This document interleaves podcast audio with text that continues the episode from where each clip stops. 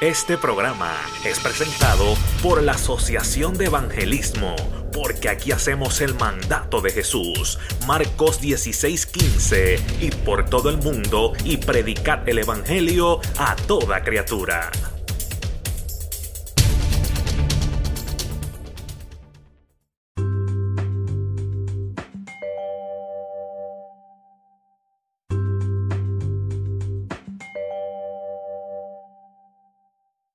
Dios bendiga a la audiencia que nos escucha en esta hora.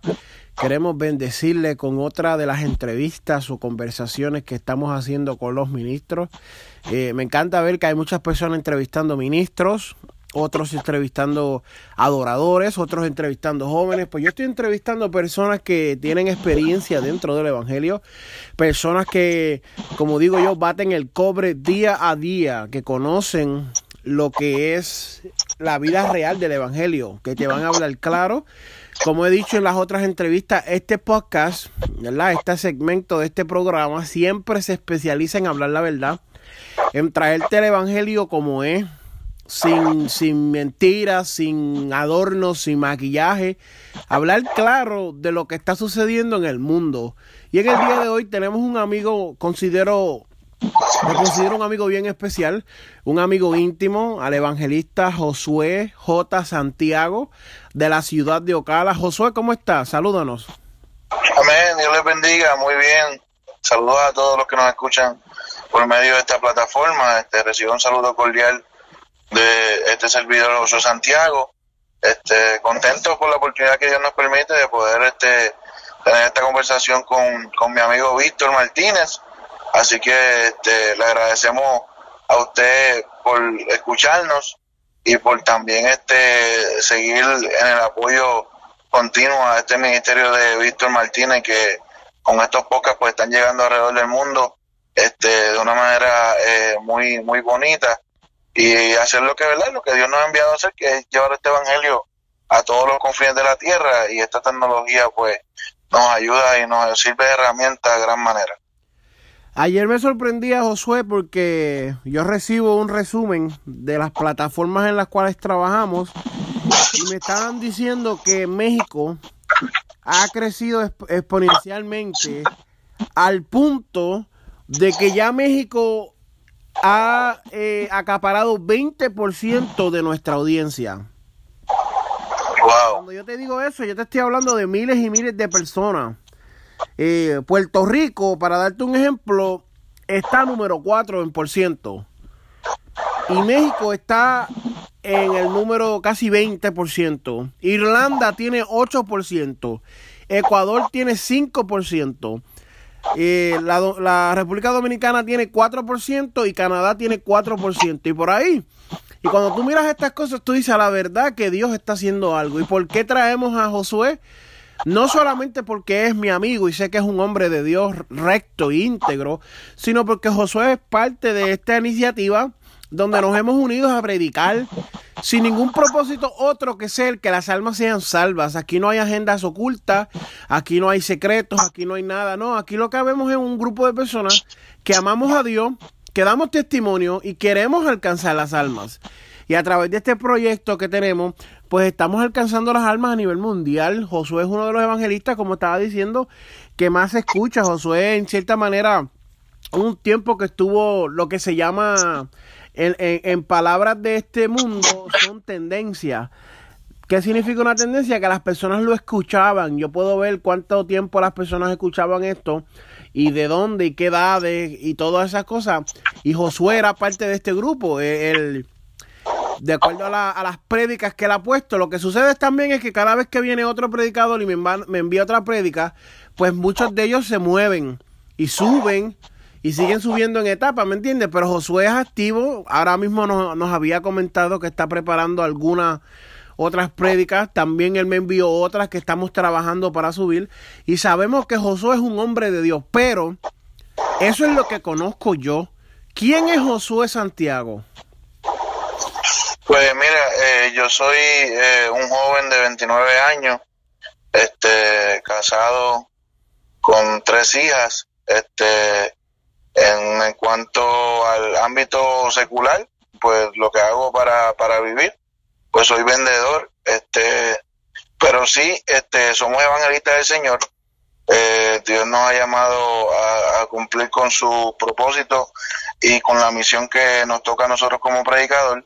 Eh, vengo del pueblo de Tuabaja, pueblo de Tuabaja en Puerto Rico, nacido y criado en el barrio Ingenio, este, allá en, en el área norte de Puerto Rico, para los que nos escuchan de otros países, este, área norte de Puerto Rico, y básicamente a la edad de, de unos 15 eh, años, 16 años, este, me mudo para acá, para la Florida, eh, con mi papá, comienzo en el grado 11 acá, este, y terminé la, la high school, terminé la, la, la escuela acá, y entonces comencé colegial, y después me fui nuevamente a Puerto Rico, y ahí entonces es donde este, me caso con mi esposa, y etcétera, etcétera, pertenecía ya en la iglesia Impacto de Dios, que todavía, cuando nos fuimos de allá básicamente fue porque nos mudamos a Caucar otra vez, y hace cinco años y medio regresamos nuevamente de Puerto Rico, y este, estamos acá este, sirviéndole al Señor y haciendo lo que Dios ha puesto en nuestras manos, este, ¿verdad? Y la visión que Dios nos ha puesto como evangelistas, y a la misma vez pues ayudando a nuestra iglesia, eh, la iglesia Apocalipsis 320, eh, nuestro pastor Gilberto Villanueva, María Acevedo, aquí en la ciudad de Ocala, Florida. Este, nada, soy un joven este que pues me gusta trabajar mucho, trato de hacer un balance entre ambos entre ambos este ambas cosas, tanto poder darle el primado a Dios y hacer lo que Dios nos ha enviado a hacer. Y también pues cuando uno tiene una familia pues tiene sus responsabilidades, pero este verdad, vencer hasta aquí nos ha ayudado Dios que hemos podido trabajar de esa manera. Este, humilde, este, me gusta siempre tratar de enlazarme con otras personas, esta es la manera que, hemos establecido esta amistad con Víctor, y si se trata de hacer algo para Dios, mucho más. No, amén, así es. Algo que, que yo digo, y lo digo con mucho respeto, es que a la iglesia le falta mucha unidad. La iglesia está viviendo como el llanero solitario donde creemos que podemos hacer las cosas solos o, alcanzamos más solos y la verdad es que no es así. Yo considero que hay unos parámetros, unas reglas, unos estatutos por los cuales uno debe de regirse, ¿verdad? Y, y, no debes de cambiarlo, no debes de comprometerlo. Pero siempre y cuando tú entres por la puerta donde, pues, es una puerta que, digo yo, que puedes, lo que puedas comprometer, lo comprometes. Lo que no, no se compromete. Y yo creo que la amistad puede ser basada en eso y más en esto del Evangelio, trabajar juntos para alcanzar las almas. Pues creo que eso es vital y, gracias a Dios, pues de esa manera es que Josué y yo pues nos somos amigos, donde entendemos que aquí lo más importante es el llamado. Ahora, ¿cómo tú supiste que Dios te estaba llamando, Josué? Pues mira, este, eh, nosotros eh, somos nacidos y criados en el Evangelio. Este, gracias al Señor, eh, no siempre es fácil decir que uno nacido y criado en el Evangelio. Creo que, que sí es este una ventaja, pero también este tiene sus retos el ser nacido y criado en el Evangelio.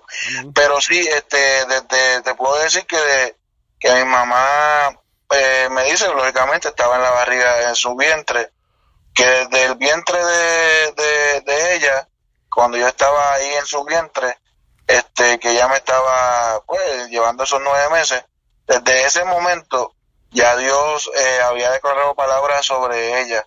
Este, y, y, como te digo, este, ella siempre testifica que cuando ella ve las cosas que están pasando y las que están por pasar, porque apenas no, no hemos caminado nada, este, como uno dice, ¿verdad? Por lo que Dios ha prometido, este, pero sí, desde ese momento, desde el momento de que desde el vientre de, mi madre y sin número de otras veces donde Dios ha marcado nuestra vida con una palabra, este, dejándonos saber el llamado y la misión a la cual Él nos llama.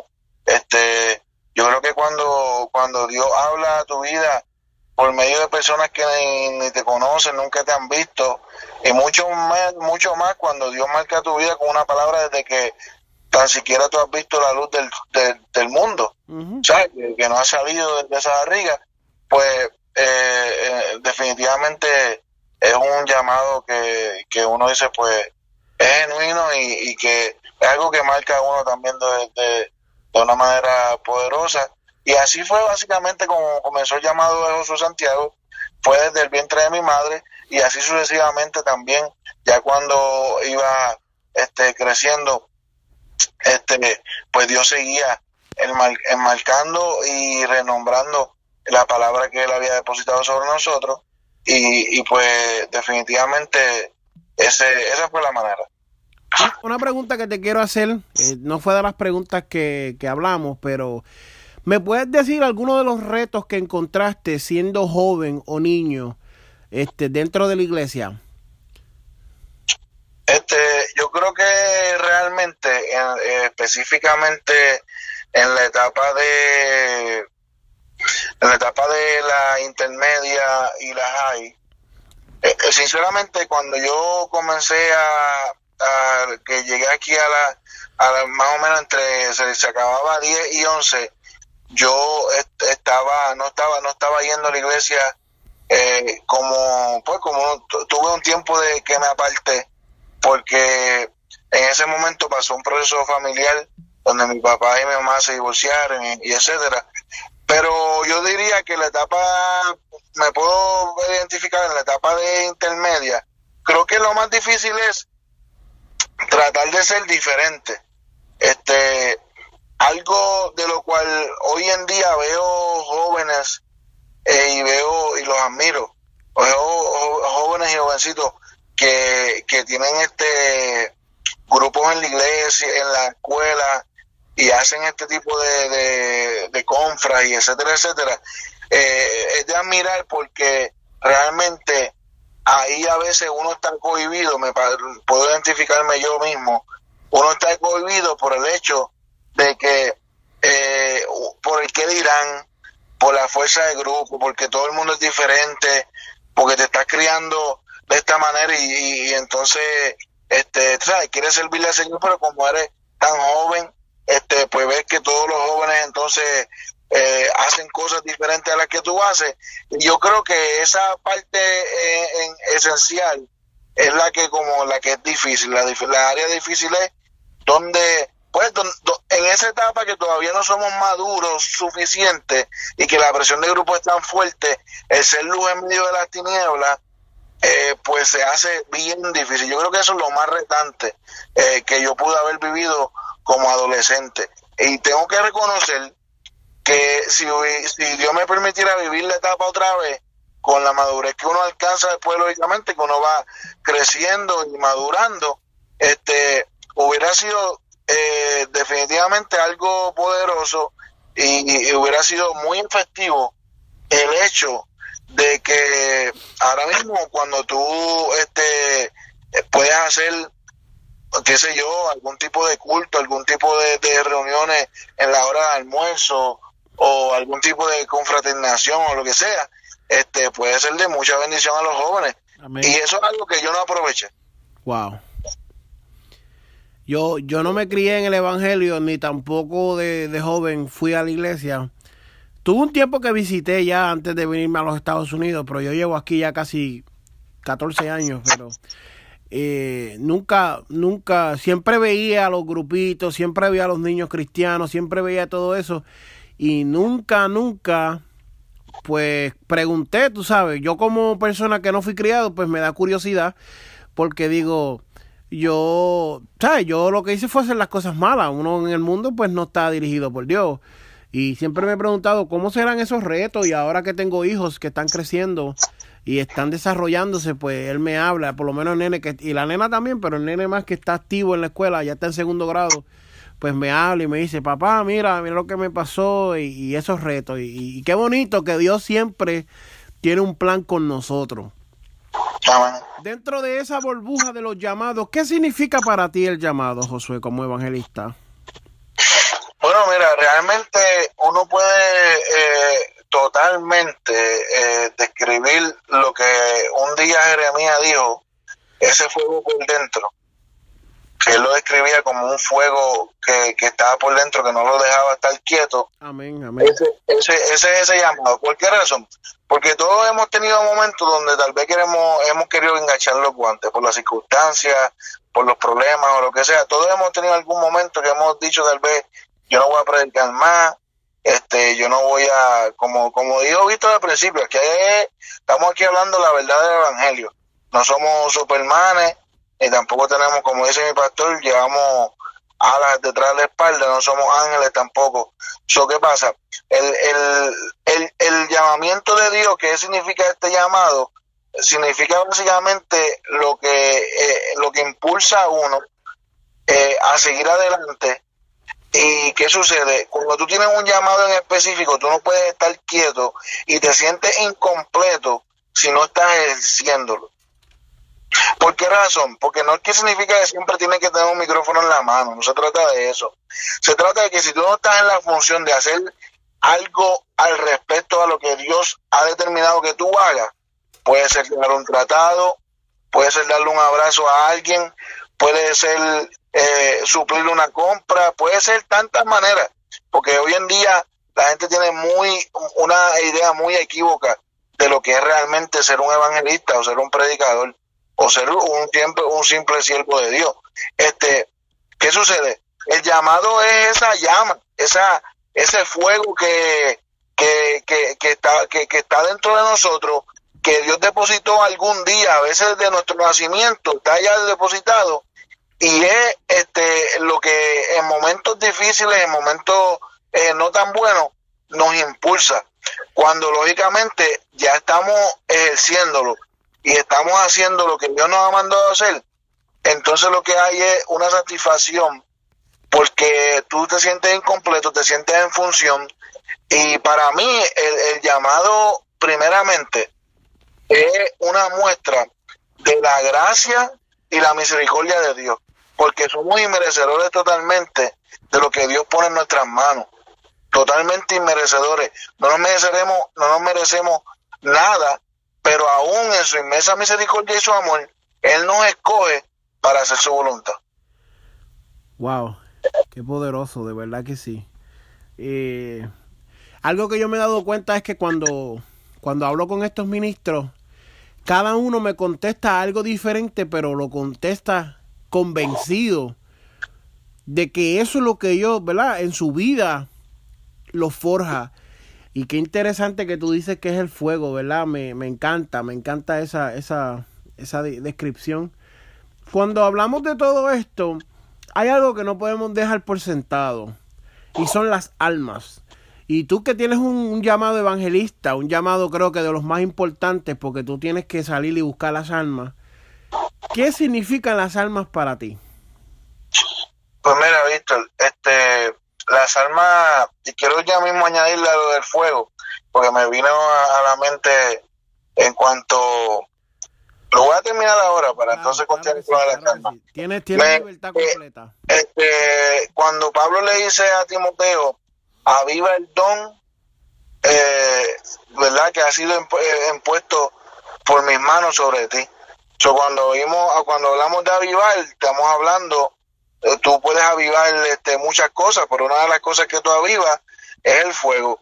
Solo estaba invitando a avivar ese don, ese llamado que ya él había sido depositado en eso. Este, yo creo que si, si profundizamos más en cuanto a eso, podemos describir ese fuego que está por dentro de nosotros, como en el llamamiento que Dios pone en nosotros, eh, como una manera de describirlo. Pueden haber otras maneras también, pero creo que esa es una buena manera de, escribirlo. Mira, en cuanto a las almas se refiere, yo creo que, sinceramente, sinceramente, eh, pues, ok, hay, hay diferentes tipos de ministerios. Hay personas que tienen llamado en cuanto a, a, ir a ayudar este eh, no sé, personas que están desamparadas en la calle, eh, matrimonio, niños, juventud, presos, etcétera, enfermos, etcétera. Pero el, el llamado, eh, lo que se llama las almas como tal,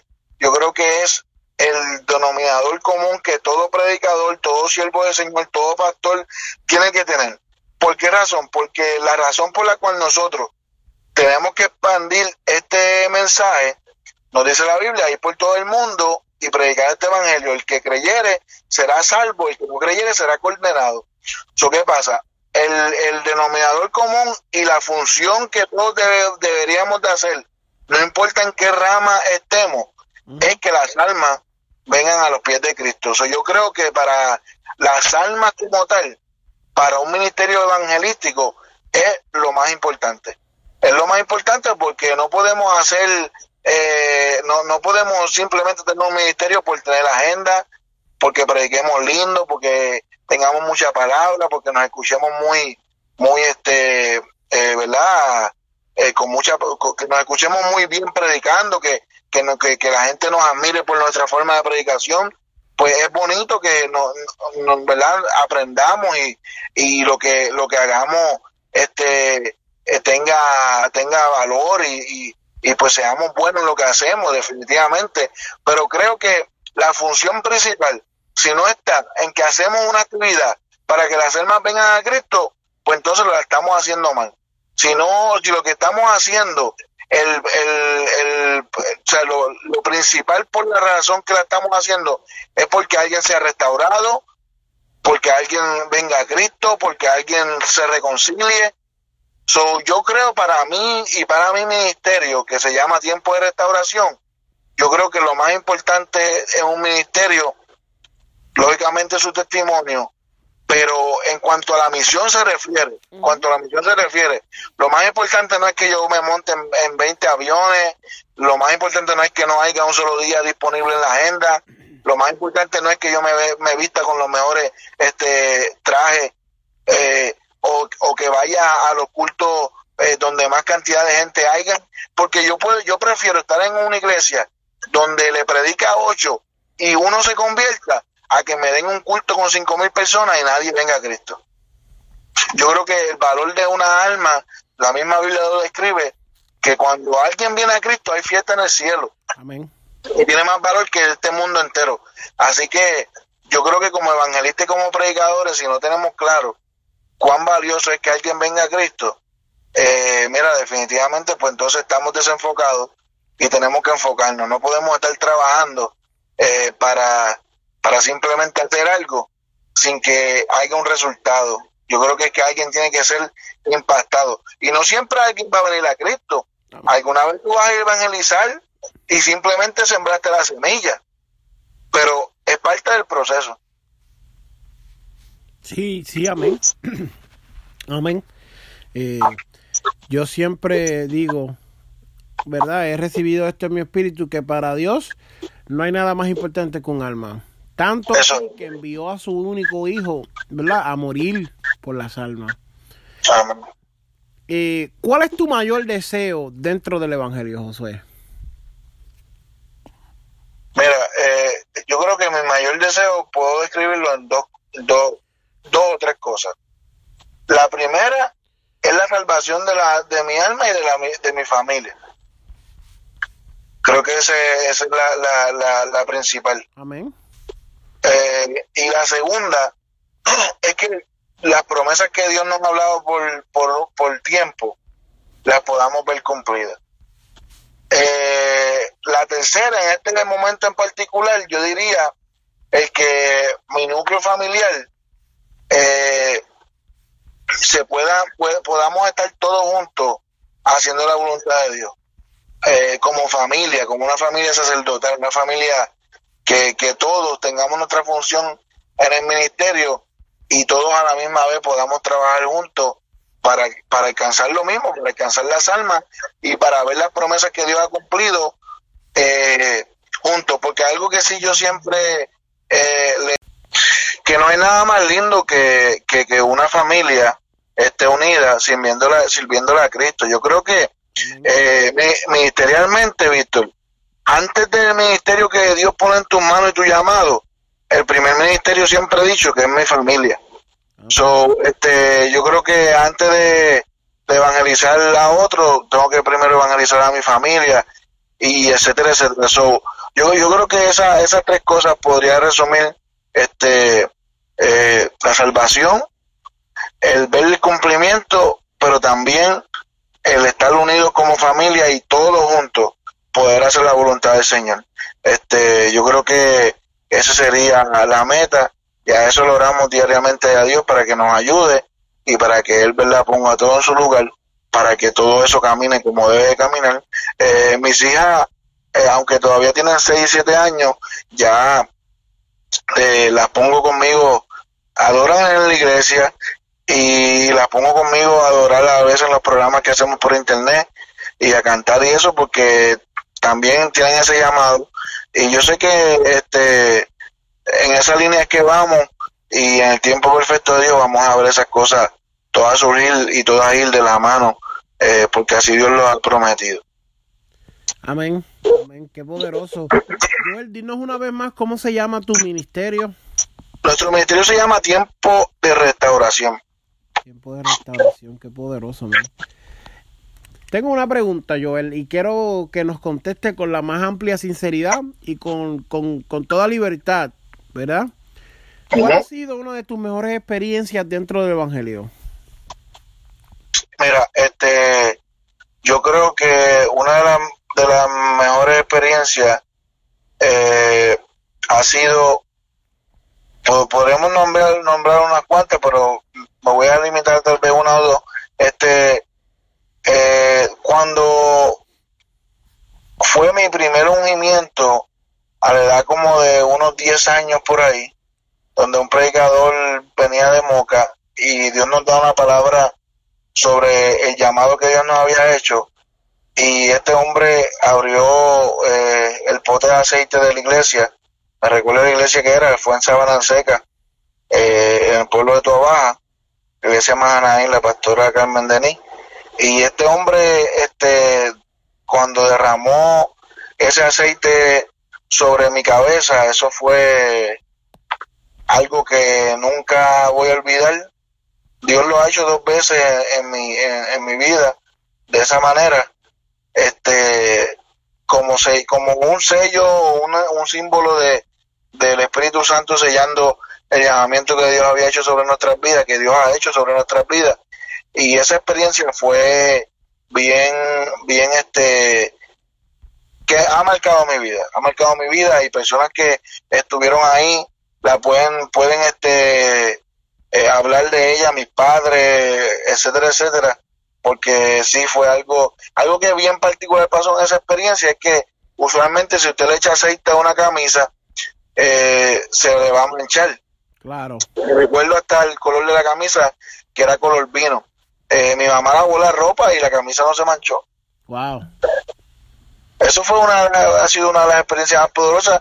Otra de las experiencias fuertes que, que Dios nos ha dado, y creo que es una, que, uno sale, el que lo ha vivido lo puede, lo puede testificar de esta manera. Cuando Dios, cuando Dios, cuando tú estás en oración y entras en esa atmósfera donde Dios te permite orar en lengua, creo que es un, un pueden haber tipos de, de, de oraciones en lengua. Puede ser que esté recibiendo un refrigerio que me ha pasado, es algo súper super lindo, algo súper bonito, y pueden también haber otras ocasiones donde estás orando en lengua, donde estás en una guerra espiritual, donde estás peleando algo que el Espíritu Santo está peleando por ti. Este, de esas son las que más que, yo pudiera decir que han marcado mi vida, pero definitivamente la del ungimiento del aceite esa ha sido eh, bien nombrada. Wow, qué terrible. Ahora, pensando en las buenas, dame una de las peores que has experimentado. Mira, este, yo diría que, que hay que hay dos, eh, hay, hay dos que han sido momentos bien difíciles. Una fue cuando estando en pleno, en pleno, este, sirviendo al Señor, y me voy a limitar a esta porque la otra todavía el testimonio no ha terminado y la otra creo que la puedo testificar en otra ocasión cuando todo el testimonio termine. Pero eh, esta creo que la más difícil ha sido y que fue la que causó eh, que nos apartáramos del Señor.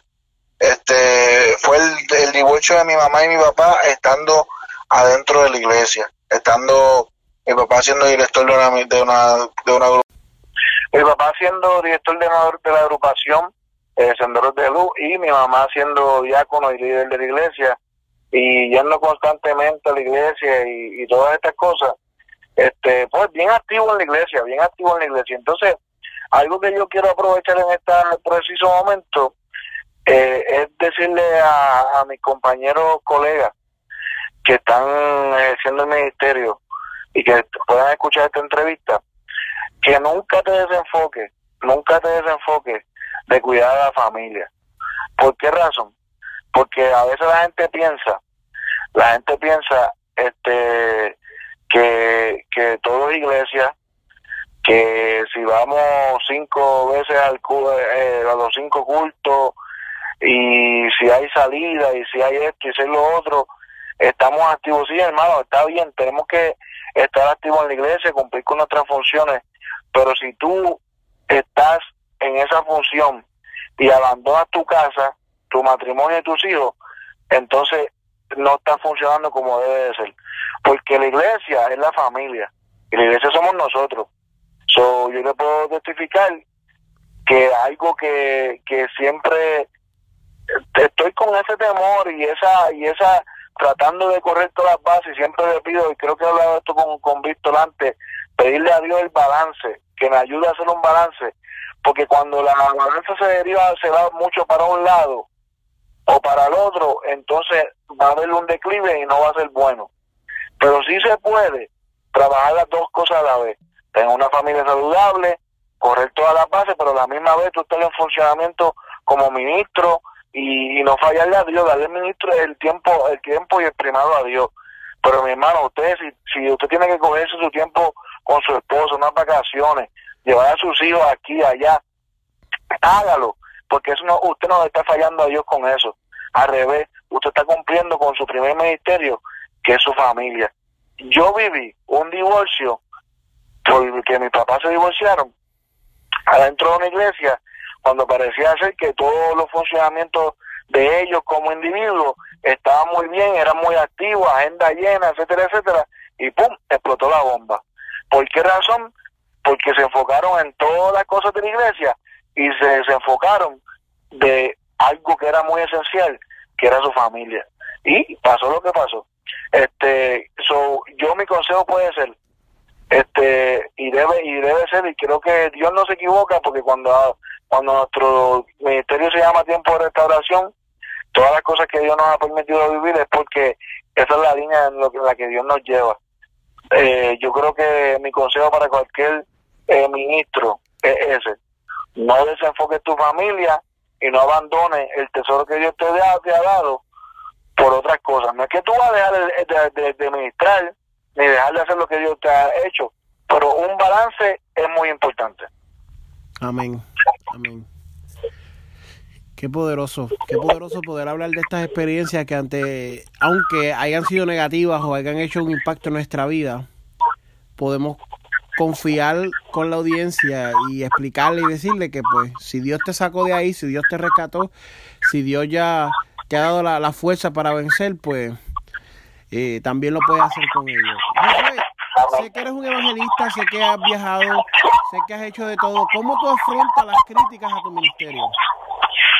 Mira, eh, yo creo realmente, eh, Víctor, que no hay mejor manera eh, de hacerlo que simplemente orarle a Dios eh, por, por si te llega un comentario de que fulano o lo que sea o, o sientes que qué sé yo por medio de las redes sociales o algo está viendo algún tipo de, de, de hacia eso lo mejor es uno quedarse callado y orar porque para que haya una, una discusión se necesitan dos personas entonces si tú, si tú cortas el hecho de que al mismo, lo primero es que el ejemplo principal es que el mismo Jesucristo lo, lo criticaron, hablaban de él, etcétera, etcétera. Yo creo que la mejor manera es uno hacer silencio. Y si está la aprobación, la aprobación de Dios, lo demás no importa, los hombres no nos van a aprobar. Va a haber muchas ocasiones que, que lo menos que vamos a recibir la aprobación de los hombres. A veces, mm, cuando pensamos que los más cercanos son los que nos van a dar esa aprobación, son los menos, los menos que nos aprueban. Pero ¿sabes una cosa? La mejor manera es tú callar y orarle a Dios por ellos. Señor, bendícelos, ayúdalos, ilumínalos, guíalos. Porque si nos ponemos en el, en el, en el dime y direte, lo que vamos a crear entonces es un fuego forestal. Y es mejor uno quedarse callado. Esto te digo una cosa, es algo que sucede mucho y la gente a veces no se aguanta y no aguantan sus dedos para escribir con el teclado o su pues porque es la manera que tú puedes publicar en Facebook en las redes y a veces sucede y a veces te hace tirijada y a veces está que se ve feo porque somos somos eh, somos se supone la luz la, la sal de la tierra la luz en medio de la tiniebla nuestra nuestra somos cartas abiertas eso qué sucede. Yo mi recomendación es lo que hago yo realmente cuando a veces siento una puya o algo mira a veces la humanidad le mandan a uno de tirar por el teléfono o lo que sea. Pero mira más quedarse callado y creo que es lo que me, más resultado me ha dado Wow, qué poderoso, de verdad que sí. Es importante, ¿verdad? Porque como tú dices, para pelear se necesitan dos y entonces cuando uno pues tira, pues ya es una contienda, ya ya se sale de proporciones. Exacto. Bueno, Josué, ¿qué, ¿qué tú enseñas en la iglesia? ¿Qué, qué es lo que tú predicas? ¿Qué es lo que, que el, el, el centro tuyo como evangelista? Mira, yo creo, me gusta mucho predicar sobre la restauración. Me gusta predicar sobre las segundas oportunidades. Este, y definitivamente somos, somos predicadores que utilizamos la Biblia eh, como base totalmente. Este, algo que sí te puedo decir que no, no trato de tocar, este, no por, por ningún tipo de, de, o sea, de contienda ni nada por el estilo, pero que creo que cada, cada cual tiene que tener su función. La toma y las doctrinas pastorales, cada iglesia individual. Yo como predicador y evangelista me encargo de llevar pan, ¿sabe? Eh, a la vida, a la vida, de tratar de, de, ahora mismo cuando predicamos por Facebook, que sé que estamos, que es totalmente algo evangelístico, o si estamos en la calle, yo no voy a predicar de trapo, a, lavarle el trapo sucio de la iglesia afuera. Yo voy a llevarle palabra de restauración, a dejarle saber a la gente que todavía Cristo sana, que todavía Cristo salva, que todavía hay un verdadero amigo. Esa es mi función como evangelista cuando se trata de, de, de reglas, doctrinas y, y, y dogmas, eso creo que el pastorado, cada iglesia individual, trabaja con eso. Amén. Amén. Qué importante es, ¿verdad? Conocer, como digo yo, conocer los rangos. La función, exactamente, exactamente. Sí, sí, porque, porque imagínate, si tú vas como un ejemplo, tú vas como evangelista a una iglesia de visita, eh, usted no sabe la línea en cual el pastor lleva esa iglesia, la visión de ese pastor. Usted no puede estar metiendo la cuchara en ese aspecto. Usted vaya a predicar como evangelista, que las almas se conviertan, que alguien se restaurado, que alguien se sane, y, y ya usted cumplió con su función como evangelista. Amén. Amén. ¿Qué proyecto estás trabajando en estos momentos? ¿Qué tienes dentro de la olla? Pues mira, este, estamos eh, ¿cómo te digo? Estamos ahora mismo pensando, eh, depende de lo que pase con la pandemia, siempre en agosto, los últimos años, hemos hecho el, un regalo de amor back to school. Eh, ya tenemos, eh, en esta ocasión va a ser un poco diferente, porque tenemos una barbería que el dueño nos la ofreció para hacer la actividad en la barbería, donde hacemos recortes y le damos el curso play y todas estas cosas a los niños y una actividad bien bonita. Esa está este eh, en el tintero de acuerdo a cómo esta situación de la pandemia no, no verdad pues no, no la permita este siempre estamos haciendo ese tipo de actividades este y este pues básicamente te puedo decir que realmente en cuanto a lo evangelístico y todo eso vamos a comenzar esta semana con lo que habíamos acordado de, lo, de comenzar a hacer tratado pero no estamos haciendo mucho más en cuanto al exterior se refiere. Creo que más estamos enfocados en lo de predicar por Facebook y predicar por, por los podcasts que, que estábamos haciendo, ahora vamos a comenzar nuevamente, porque pues tenemos las limitaciones este de acuerdo a lo que está pues sucediendo alrededor de nosotros pero sí este siempre estamos anualmente haciendo este tipo de actividades donde llevamos pavos en noviembre donde hacemos lo del back en agosto. Este eso si verdad si Dios lo permite y esta situación de la pandemia se controla pues podemos hacerlo porque ya tenemos los sponsors ya tenemos este un grupo de gente que nos apoya que básicamente lo que habría que conseguir la fecha y hacerlo Qué bueno, mano, qué bueno. Qué bueno saber que estás ocupado, qué bueno saber que hay planes. Qué bueno. ¿Qué consejo tú le das a un Josué hace 10 años, maybe 15, comenzando en el Evangelio, entendiendo que Dios lo está ungiendo para ser evangelista? ¿Qué consejo tú le das? Yo creo que el consejo mayor es eh, aprovechar el tiempo. Aprovechar el tiempo y, y lo otro es que a veces nos llega la frustración porque, ¿qué sucede? Es, suele que pensamos que ser evangelista, estoy hablando de mí personalmente, Amén. que ser, que ser evangelista es que nos, que nos montemos un avión y vayamos a México, vayamos a, a República Dominicana, eh, etcétera eh, o que nos inviten a, a, una, a una iglesia a predicar, o etcétera, etcétera. Y yo creo que eh, ser evangelista eh, eh, acapara y se trata mucho más que eso. Eso es una salida y una, una oportunidad, una puerta que Dios abre para que tú prediques.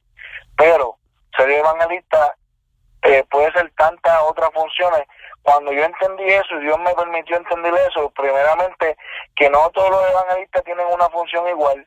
Hay gente que son evangelistas y su trabajo y lo que Dios pone en su corazón es darle alimento a los hombres.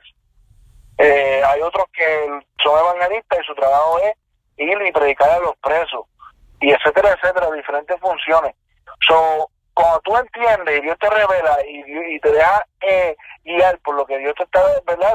dejando saber qué tienes que hacer, después tú te das cuenta que realmente habían tantas otras funciones que tú podías haber estado haciendo y perdiste tiempo porque estabas esperando que una puerta se abriera para tú ir a predicar. Cuando tú realmente podías comenzar a desarrollar la visión que Dios te puso en tus manos para que tú comenzaras a hacer algo al respecto. Como todas estas cosas que hacemos, como ir a dar tratado, como simplemente llevar dos bocinas y darle un culto en una cancha. Tantas, son tantas funciones, hermano, que uno puede hacer, que lo que pasa es que el prototipo de la iglesia o el prototipo de como tú ves evangelista ya reconocido y etcétera, parece ser que simplemente es que ellos, que, que tú tengas una agenda abierta. Pero no, mi hermano, no se trata de eso solamente.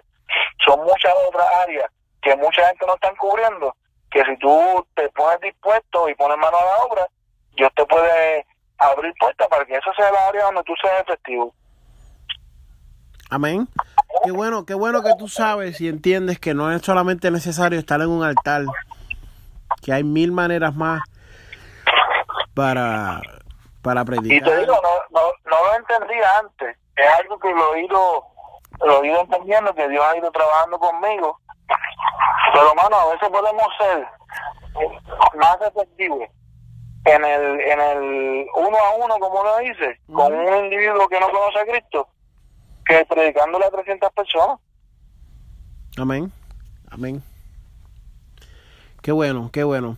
Pues José, este, esta parte te la vamos a dedicar a ti, tú al como Dios ponga en ti, cuando termines de, pues, la pequeña reflexión o lo que tengas, pues, quiero que hagas un llamado y nos hagas esta oración por, por cualquier persona que esté viviendo algún momento que necesite esta oración.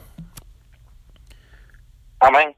Eh, yo quiero en este momento a las personas que me están escuchando, dejarles saber que el tiempo donde estamos viviendo es un tiempo eh, de muchos retos, muchos retos para nosotros como seres humanos, muchos retos para nosotros como, como cristianos, pero si por alguna razón eh, te has desanimado, por alguna razón te has apartado, por alguna razón eh, no estás sirviéndole a Dios, eh, estás retenido eh, o, simplemente no conoces a Dios, quiero dejarte saber que si tú vas a la Biblia, puedes ver cómo todas las señales que Jesucristo dijo que se iban a cumplir antes de su advenimiento, las estamos viendo entre, entre nuestros ojos. Por eso te doy un consejo hoy. Te quiero decir, tal vez los hombres te pueden fallar, tal vez tus amigos te pueden fallar, tal vez los familiares te pueden dejar solo, pero alguien que nunca te va a dejar solo se llama Jesucristo. Él sí es un verdadero amigo. Él sí es alguien que cuando promete estar, siempre va a estar.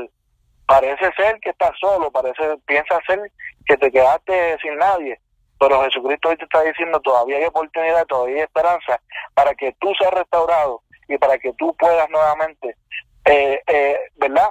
Nacer, eh, volver a, a, vivir, porque cuando no estamos en Cristo nos sentimos muertos, nos sentimos que, no tenemos oxígeno, pero cuando recibimos a Cristo y cuando le, le permitimos a Dios hacer lo que Él sabe hacer, entonces volvemos de muerte a vida. Yo te aconsejo en esta hora y te dejo saber que Cristo está a la puerta y que los tiempos que vivimos diariamente podemos darnos cuenta cómo tantas situaciones que están pasando, eh, decimos, Dios mío, pero que otra cosa más va a pasar y que, pues mira, todas estas cosas simplemente nos dejan saber, claro, que tenemos que buscar a Dios mientras pueda ser hallado porque tal vez mañana puede ser tarde. En esta hora tengo un llamado, si tú quieres a Cristo, quiero hacer esta oración y tú la repitas conmigo. Si necesitas a Cristo, si necesitas que Dios te restaure, si necesitas que Dios te sane, que Dios haga algo en ti, tú repites esta oración conmigo. Señor, en esta hora, yo te pido que tú perdones mis pecados, te reconozco como mi exclusivo Salvador. Te pido que escribas mi nombre en el libro de la vida. Reconozco que he fallado y que sin ti nada puedo hacer. Pero te pido que me ayudes a poder ser salvo. Te pido que me ayudes a poder vivir para ti. Te pido, Dios mío, que tú me escribas mi nombre en el libro de la vida y que nunca se borre. Te reconozco porque sin ti nada puedo hacer. Te pido que me sanes, que me restaures, que limpies mis pecados, que eh, restaures mi corazón, que sanes mis heridas y que me ayudes a poder serte fiel para yo poder ser salvo y poder recibir la bendición que tú tienes para mí y para mi familia. En nombre de Jesús, amén y amén. Amén. Qué bueno. Qué bueno. Así que Josué, pues gracias. Te le queremos bendecir en el nombre de Jesús por participar con nosotros en esta experiencia. Eh, sabemos que tú eres activo, fully, y que continuamente estás haciendo muchas cosas. Gracias por tu tiempo. De verdad lo honramos y lo apreciamos. Gracias por eh, llegar a tantas vidas. Y, y yo te diría que te sigas dejando usar porque el Señor pues tiene grandes cosas eh, como hasta ahora te lo ha dicho, como hasta ahora te lo ha mostrado, sabemos y creemos a las promesas del Señor, así que vamos a seguir hacia adelante en el nombre de Jesús, amén. Amén, papá. Así que Dios me los bendiga a todos, hermano.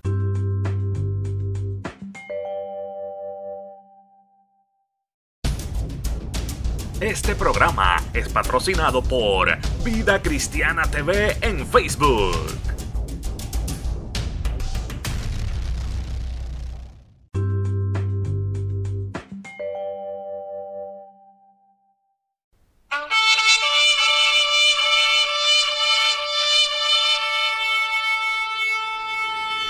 Este programa fue presentado por la Asociación de Evangelismo. Hebreos 4:12. Ciertamente, la palabra de Dios es viva y poderosa, y más cortante que cualquier espada de dos filos. Penetra hasta lo más profundo del alma y del espíritu, hasta la médula de los huesos, y juzga los pensamientos y las intenciones del corazón